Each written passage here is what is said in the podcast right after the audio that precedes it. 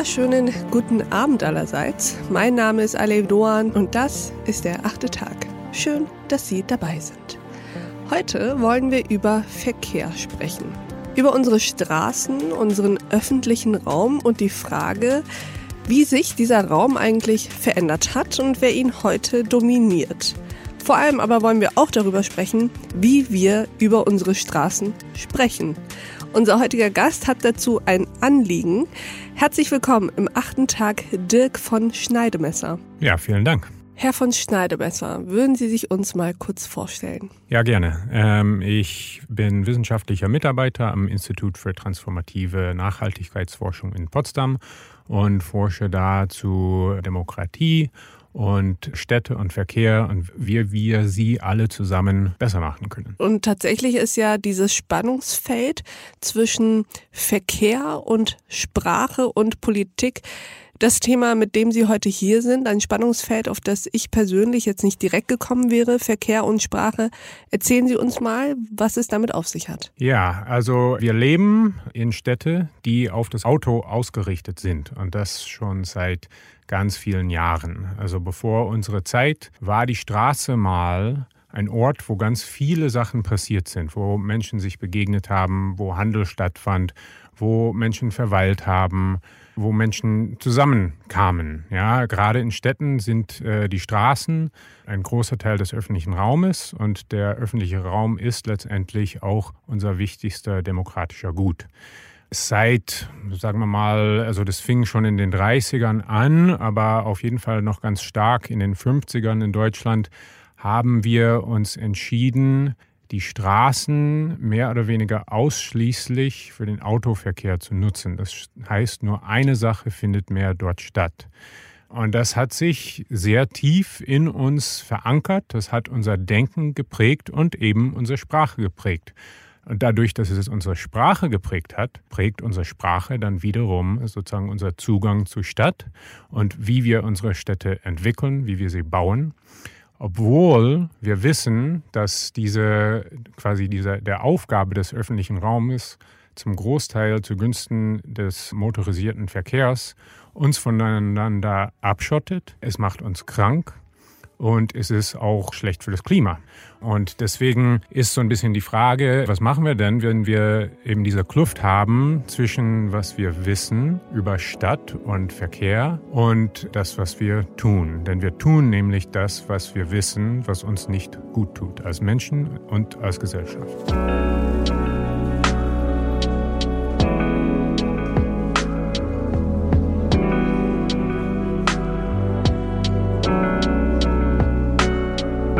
Das ist total interessant. Sie haben eben gesagt, das ist nicht gut für unser Klima. Und ich würde sagen, und wahrscheinlich, vielleicht meinen Sie das auch, das stimmt ja sogar in zweierlei Weise. Zum einen ist es nicht gut fürs Klima ähm, im Sinne unseres Weltklimas, also der Klimaveränderung, die wir von Mensch gemacht im Moment erkennen können. Zum anderen ist es ja auch nicht gut fürs Klima im Sinne von für unser menschliches, unser soziales Miteinander, nicht wahr? Genau, das ist genau richtig. Also wenn wir überlegen, wie wir durch die Stadt oder durch unser Leben fahren, wenn wir quasi morgens in dem Auto steigen, zur Arbeit fahren, vielleicht auf den Rückweg dann mit dem Auto irgendwo Halt machen, um irgendwas einzukaufen. Wir begegnen im Grunde genommen nur Menschen, wo wir in einer Rolle als Arbeitnehmer oder Arbeitgeber sind mhm. und dann Menschen, wo wir in einer Rolle als Kundin oder Kunde mhm. sind. Und das macht was mit uns, weil wir nie, also nicht nie mehr, aber viel seltener die Möglichkeit haben, Menschen als Bürger und Bürgerinnen, als Nachbarn mhm. Und so weiter zu begegnen. Und wir verlernen tatsächlich, was es auf sich hat, Bürger oder Bürgerin zu sein. Ich kann mich noch erinnern, ein Großteil meiner Kindheit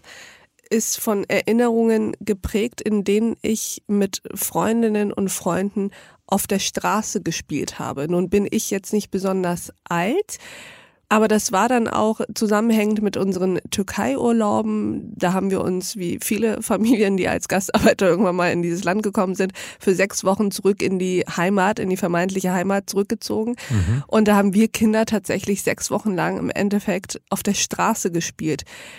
Was macht es jetzt, wenn das nur noch seltener vorkommt? Also ich weiß nicht, wann ich zuletzt Kinder einfach auf der Straße spielen habe sehen und nicht in, ich sag mal, dafür ausgewiesenen Orten wie zum Beispiel einem Spielplatz. Ja, das macht einiges aus. Beispielsweise werden Sie wahrscheinlich, also Sie haben das gerade beschrieben, Sie haben unterschiedliche Erinnerungen von Ihrer Zeit in Deutschland und in der Türkei.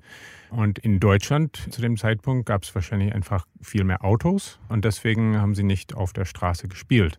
Das heißt aber auch wahrscheinlich, dass sie nicht so viele Nachbarkinder kennengelernt mhm. haben und gewisse Kontakte und Begegnungen blieben einfach aus. Das ist ein Problem, weil wir wissen auch von der Forschung, wir freunden uns an mit den Menschen, die um uns sind. Ja, es ist nicht so stark, dass wir die Menschen aussuchen, also die und die finde ich super oder, oder mit denen und denen stimme ich überein, deswegen befreunde ich mich mit denen, mm. sondern ist, das Stärkste ist, wir, wir kennen und wir sind mit den Menschen befreundet, die um uns sind. Die das heißt, das begegnen. wichtigste Merkmal sind eben nicht bestimmte Interessen oder so, sondern das wichtigste Merkmal ist, da ist jemand überhaupt da. Genau, richtig. Also wir haben auch, also gerade jetzt in der, in der Corona-Zeit haben wir viel über also dieses Alleinsein gesprochen und haben gesagt, okay, Menschen, die vielleicht nicht eine große Familie und einen Garten haben, sind entweder alleine, das ist problematisch, oder sind alle sozusagen zusammengeschlossen oder eingesperrt in einem ganz kleinen Raum. Das ist auch problematisch. Und das ist quasi auch der soziale Stoff, den uns zusammenhält. Diese, diese unverbindliche Beziehungen mit unseren Nachbarn, mit den Leuten, die einfach auch Augen auf der Straße haben, wenn wir nicht gerade aufpassen auf unsere Kinder oder sowas. Das, irgendjemand nicht Vollzeit, ja, also das ist dann nicht deren Beruf, aber so Menschen übernehmen dann auch Verantwortung füreinander, aber ohne sozusagen diese Verpflichtung, das zu tun. Und das fällt auch ein Stück weit weg, wenn wir einfach kein Leben auf der Straße haben.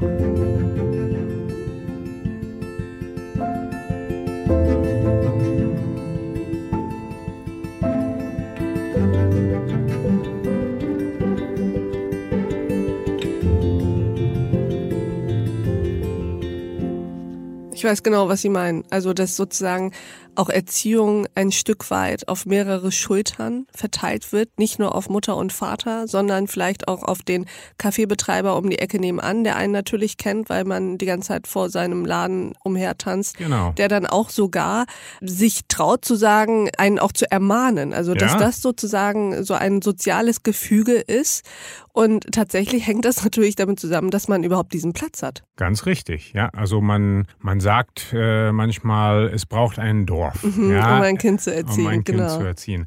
Das beschränkt sich aber natürlich nicht auf das Leben auf das Dorf, sondern diese ganzen Kontakte, die brauchen wir in der Stadt, auf dem Land wenn wir beispielsweise äh, Besuch kriegen, aber gerade nicht da sind, wenn die ankommen, der Typ am Späti, der dann den Schlüssel aufhebt oder sowas, das ist einfach enorm viel wert, ja. Mhm. Und wir kennen den viel wahrscheinlicher, wenn wir es gewohnt sind, zum, um die Ecke zum Späti zu laufen, mhm. in unserer Nachbarschaft rumlaufen. Mit dem Fahrrad ist natürlich ein bisschen besser als mit dem Auto, dann ist man auch weniger abgeschottet von quasi die, die Außenwelt.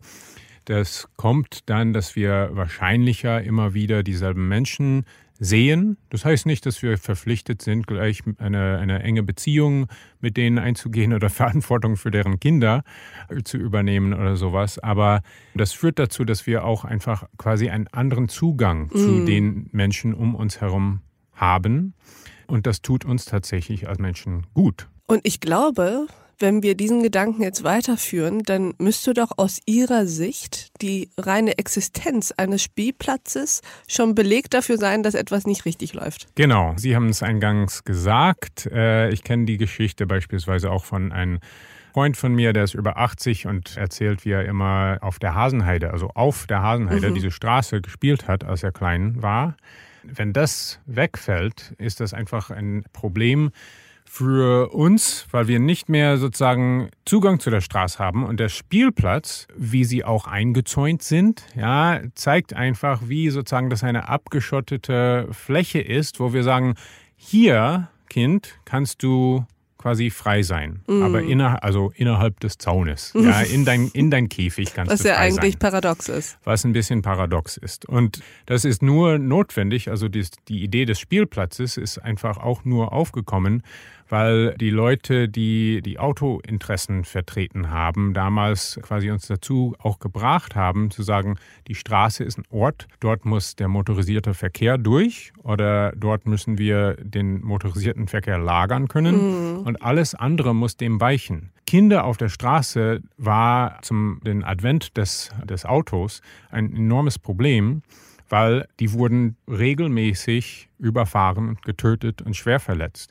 Und das führte dazu, dass ganz viele Menschen gesagt haben, das Auto ist ein Problem. Das war natürlich für diejenigen, die meinten, das Auto ist der Fortschritt, sozusagen auch eine Bedrohung von deren Vision der Welt. Und deswegen haben wir gesagt, okay, wir brauchen Orte, wo Kinder quasi nicht in die Gefahr laufen, dass sie überfahren werden.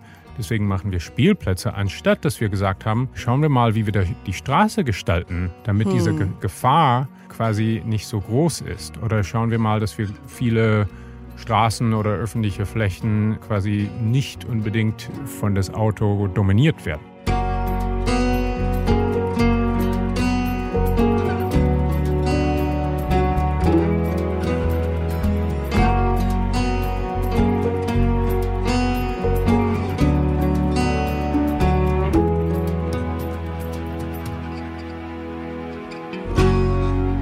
Lassen Sie uns mal auf das Spannungsfeld kommen zwischen Verkehr und Sprache. Wir haben jetzt darüber gesprochen, welche Auswirkungen es auf unser Leben, auch auf unser soziales Leben hat, wenn das Auto die Rolle spielt, die es heutzutage eben spielt und das schon seit vielen, vielen Jahrzehnten. Wie wirkt sich das eigentlich auf unsere Sprache aus? Haben Sie da so Beispiele, wo man das naja, genau erkennen kann. Ja, ein von meinen Lieblingsbeispielen ist äh, folgende. Ich bin auch in einer Initiative, die setzt sich ein für die Verkehrswende, Changing Cities. Und mit Changing Cities haben wir damals einen Gesetzesentwurf für das erste deutschlandweite Fahrradgesetz entworfen.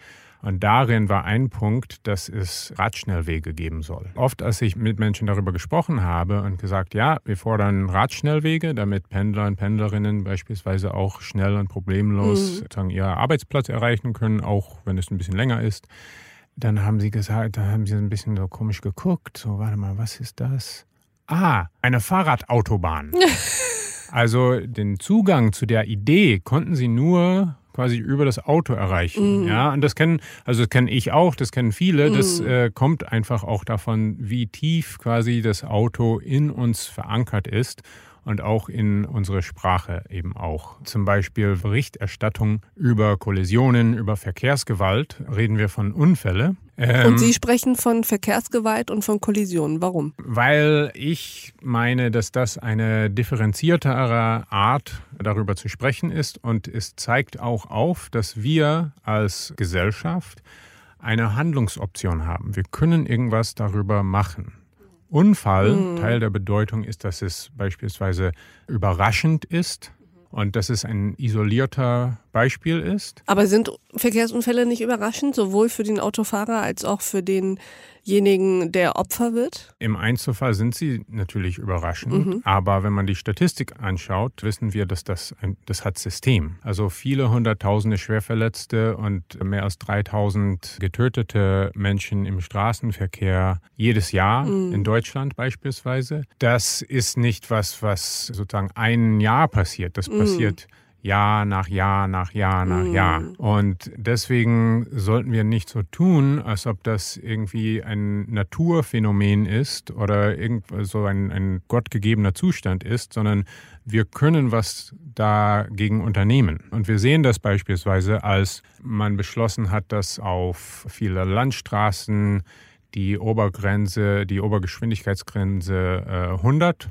wurde ist der Zahl der Verletzten und Getöteten ganz stark gefallen. Und genau sowas können wir weiterdenken und wir können unsere öffentlichen Räume, unsere Städte auch anders gestalten, damit sie sicherer sind, damit mm. nicht sozusagen die Straße überall von Autoverkehr dominiert wird. Denn beispielsweise in Berlin werden auch nur eine Minderheit der Wege mit dem Auto zurückgesetzt. Und wir sind einfach nicht in unserer Stadtgestaltung und unser Mobilitätsverhalten so auf das Auto angewiesen, wie wir es uns manchmal vorstellen und mhm. wie wir darüber reden.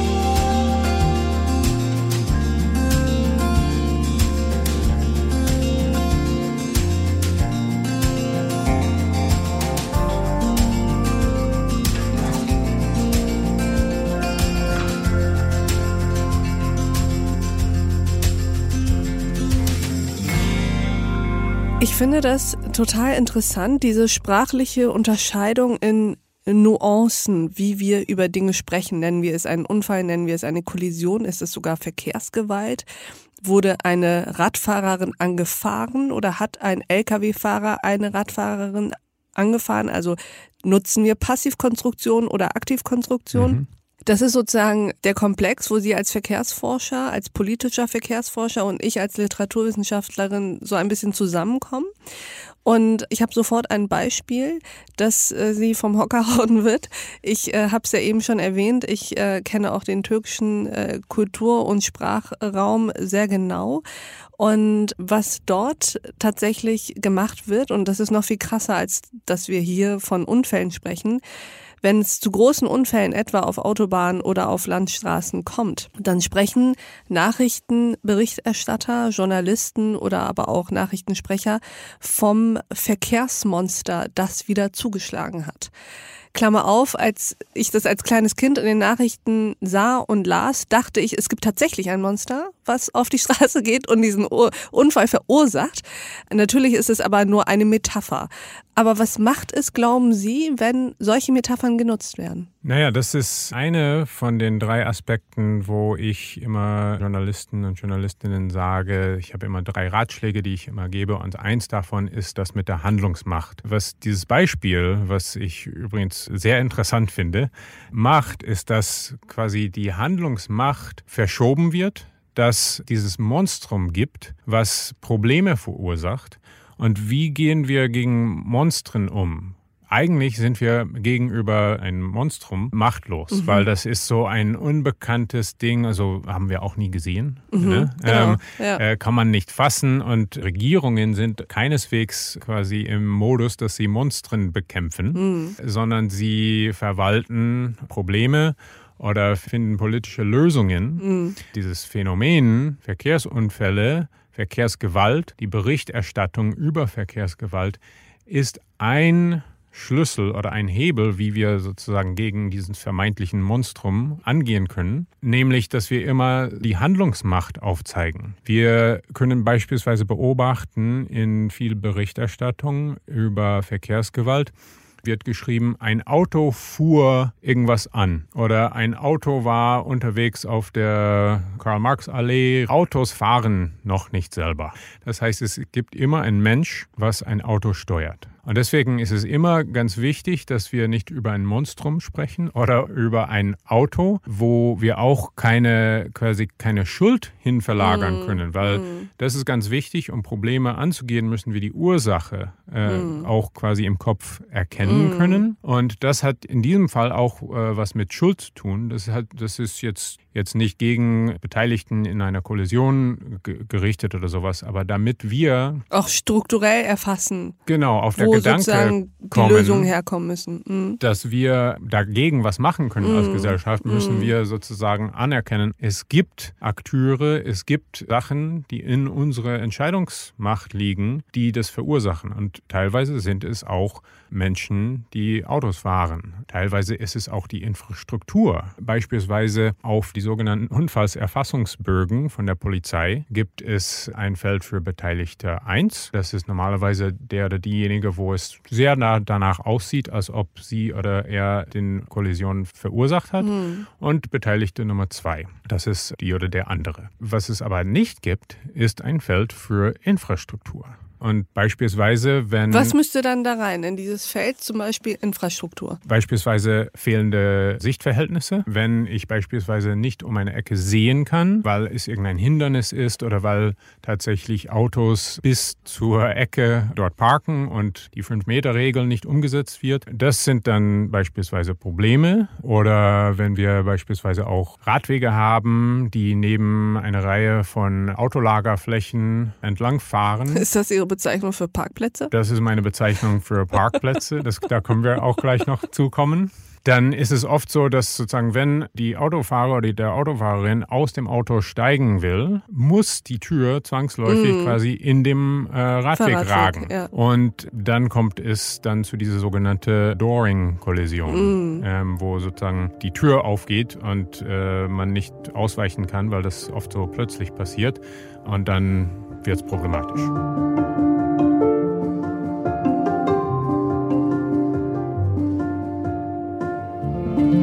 Jetzt müssen Sie uns kurz noch erklären, warum Sie Parkplätze nicht Parkplätze nennen, sondern Autolager. Autolagerflächen. Flächen. Klingt ein bisschen äh, holprig oder umständlich. Äh, mittlerweile habe ich das so genug trainiert. Das ist für mich ganz normal von der Zunge rollt. Aber tatsächlich sozusagen das Parken, das Wort Parken normalisiert das Verhalten, dass wir unseren Privatbesitz im öffentlichen Raum oft gratis oder nahezu gratis lagern. Ein Lager beschreibt das eigentlich besser, weil wir lagern normalerweise Privatgüter wo wir den Anspruch haben, dass wir nochmal darauf Zugriff haben. Wir stellen das da ab und wir holen es irgendwann wieder. Und genauso ist es mit äh, abgestellten Autos im öffentlichen Raum. Es gibt eigentlich keine weitere solche Phänomene außer Fahrzeuge, die man im öffentlichen Raum lagern kann und die Erwartungshaltung haben kann, dass es wieder da ist, wenn ich zurückkomme. Wenn ich beispielsweise, ich weiß nicht, meine Couch am Straßenrand äh, hinstellen würde und äh, daneben ein Kühlschrank und ein äh, Schild drauf, bitte hier nicht sitzen und bitte auch nicht mein, mein Bier plündern, wäre das etwas absurd. Aber das kann man ja nicht vergleichen. Also mein, meine Couch macht ja nicht außerhalb meiner Wohnung Sinn, sondern nur in meinem Wohnzimmer und der Kühlschrank auch nur in meiner Küche. Und das Auto macht ja wiederum draußen Sinn, weil ich ja draußen damit fahre. Naja, ich habe beispielsweise keinen Garten an meiner Wohnung. Ich hätte aber gerne eins. Und wenn ich meine Couch oder es kann auch Gartenmöbel sein, irgendwo am Straßenrand stelle, würde ganz schnell das Ordnungsamt kommen und sagen, Moment mal, hier haben wir ein Problem, das geht nicht. Was ähm, Sie damit meinen, ist natürlich, ich verstehe schon, dass wir uns einfach daran gewöhnt haben, dass die Straße dem Auto gehört. Genau. Zum also, Abstellen von Autos. Ja, wir haben das, das normalisiert und dieser, der Begriff Parken führt auch dazu, dass wir sozusagen auch bei Unterhaltungen darüber, wie, was wir mit dem öffentlichen Raum machen wollen, führt es dazu, dass es schwieriger ist, diese Praxis in Frage zu stellen. Mhm. Wenn wir beispielsweise von Flächen reden, was machen wir mit Flächen? Hier haben wir Flächen fürs Lagern von Autos, hier haben wir Flächen für Bäume, die wir mhm. pflanzen wollen, hier haben wir Flächen, wo Kinder spielen können. Dann sozusagen können wir wirklich das nebeneinander mhm. nehmen und besser abwägen, weil wir immer von die gleiche Sache reden, nämlich Flächen. Aber wenn wir sagen, ja, hier brauchen wir Parkplätze und wenn wir sagen, okay, wir haben hier auf dieser Straße dann irgendwie 50 Prozent des Raumes für Parkplätze, aber nur 10 Prozent für einen Spielplatz, dann kommen wir in direkten Vergleich von den Flächen. Flächen mhm. sind ja auch quasi bemessbares, mhm. wobei ein Parkplatz, so normalerweise braucht man mindestens 12 Quadratmeter für einen Parkplatz, aber das ist sozusagen so eine Einheit. Mhm. Kann man dann schlechter vergleichen. Mhm. Lassen Sie uns mal kurz in die Zukunft blicken, in die nahe oder ferne Zukunft. Was glauben Sie, sind wir gerade an so einem Punkt, wo wir all diese Dinge gesamtgesellschaftlich bereit sind, mal nochmal zu überdenken? Ich glaube auf jeden Fall, dass wir an dem Punkt sind. Das zeigt sich immer wieder, auch in unterschiedlichen Umfragen dass äh, ungefähr 90 Prozent der Menschen der Meinung sind, dass die Verkehrspolitik eher die Wirtschaft dient als mhm. die Bürger und Bürgerinnen und auch einfach eine große Unzufriedenheit mit der Verkehrspolitik, auch so höher als 80 Prozent. Und das zeigt auf das Problem. Mhm. Das zeigt aber, zeugt aber auch von der Bereitschaft, die Stadt anders zu denken. Quasi auch das Bedürfnis danach, die Stadt oder äh, die Verkehrsräume oder auch das Dorf anders zu denken. die Stadt, das Dorf, unsere öffentlichen Räume neu und anders denken. Vielen Dank für dieses sehr interessante Gespräch. Ja, ich danke. Und ich danke auch Ihnen, liebe Hörerinnen und Hörer, fürs Mithören und Mitdenken. Und ich würde mich freuen, wenn wir uns im nächsten achten Tag wieder begegnen. Bis dahin, auf sehr, sehr bald. Ihre Aleb Doan. Put on your best dress, baby.